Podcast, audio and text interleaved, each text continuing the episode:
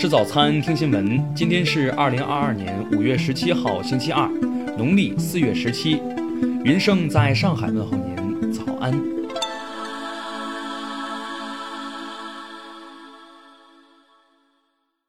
首先来关注头条消息：总人口超过百万的四川省邻水县近日爆发新冠肺炎疫情，一周时间感染者已达四百九十九例。邻水当地疫情始于五月九号，第一位被发现的感染者是一名网约车司机。五月八号从重庆载客回邻水后，他主动做了核酸检测，结果异常后，他被隔离治疗。梳理发现，本轮疫情已发生外溢，除了在广安市、重庆市江北区、渝北区和南岸区发现的网约车司机的密切接触者被感染外，该起疫情已外溢至广东省深圳市。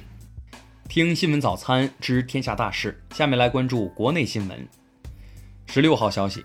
巴基斯坦卡拉奇大学孔子学院遇袭事件的策划者被巴反恐部门逮捕。十六号，上海邮政管理局公布上海市邮政快递业第二批复工复产白名单。当前，上海疫情防控正处于应急处置向常态化防控转换的关键阶段。十六号六时至十二时，天津市新增二十二例核酸阳性感染者，均来自北辰区和东丽区。国家统计局消息，一至四月份社会消费品零售总额同比下降百分之零点二，四月份社会消费品零售总额同比下降百分之十一点一。九号到十四号，南方地区遭受了今年入汛以来最强的一次降雨过程。受强降雨影响的相关省份紧急转移避险群众达到二十九点五万人。江苏省十六号发布《江苏省互联网发展状况报告》显示，去年该省网民人均每周上网时长达到三十七点六二小时，比上年增加二点一二小时。近日，随着江西省常态化核酸检测铺开，省内多地已启动核酸采样人员的社会招聘。湖北省咸阳市发布关于三孩生育政策的配套措施，包括改善生育健康服务环境、大力培养托育服务人才、降低教育成本等。下面来关注国际新闻。十六号，俄罗斯总统普京表示，俄罗斯不会因为芬兰或瑞典加入北约而与两国产生问题，因为这不会对俄罗斯构成威胁。东京高等法院日前对2017年中国籍姐妹遇害案作出二审判决，判处被告岩崎龙也无期徒刑。被告不服判决结果，已向日本最高法院提起上诉。当地时间十六号，美国餐饮连锁公司麦当劳宣布，该公司最终决定退出俄罗斯市场。十六号，巴基斯坦反恐部门逮捕了一名试图针对中巴经济走廊项目的车队实施自杀式爆炸袭击的女性。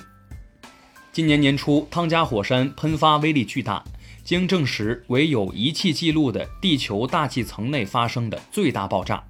超过任何一次核爆试验以及二十世纪以来的其他火山喷发。布法罗发生残忍杀戮事件后，美国总统拜登十五号强烈谴责种族主义极端行为，呼吁民众结束仇恨，并称这种情绪仍是美国灵魂上的污点。十五号，纪念英国前首相铁娘子撒切尔的雕像在其家乡落成，仅数小时内，一些当地居民对雕像做出投掷鸡蛋等挑衅行为。欧洲疾病预防和控制中心十三号在一份报告中指出，奥密克戎的两个亚型病毒 BA. 点四和 BA. 点五已被该机构列为最高警惕级别的关切变异株，预计将在未来几周或几个月内席卷整个欧洲，造成新一波的疫情。下面来关注社会民生新闻。近期，南昌市经开区费森尤斯卡比南昌医疗器械有限公司厂房一二一四较大火灾事故调查报告公布，二十二人将被处理。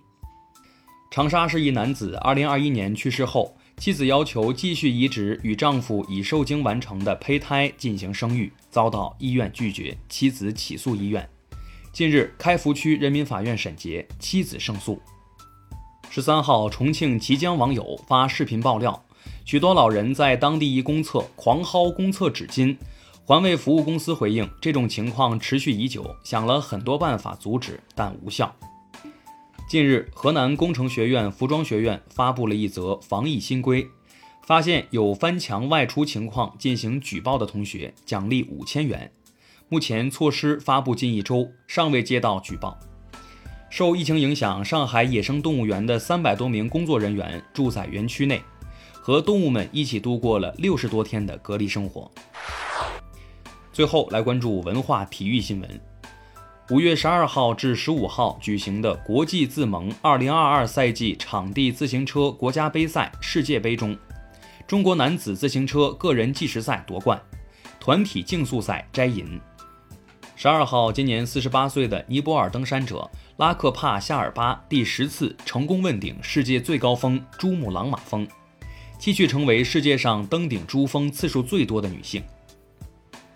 二零二二阿那亚戏剧节将于今年六月十六号至二十六号再度启幕，内容包括四大板块，三十一位中外导演的二十八部作品，共计七十五场演出。网络剧和网络电影新增网络剧片发行许可证片头，发证机关皆为国家广播电视总局。网络剧《对决》成为第一个获得许可证的网络剧。以上就是今天新闻早餐的全部内容，咱们明天不见不散。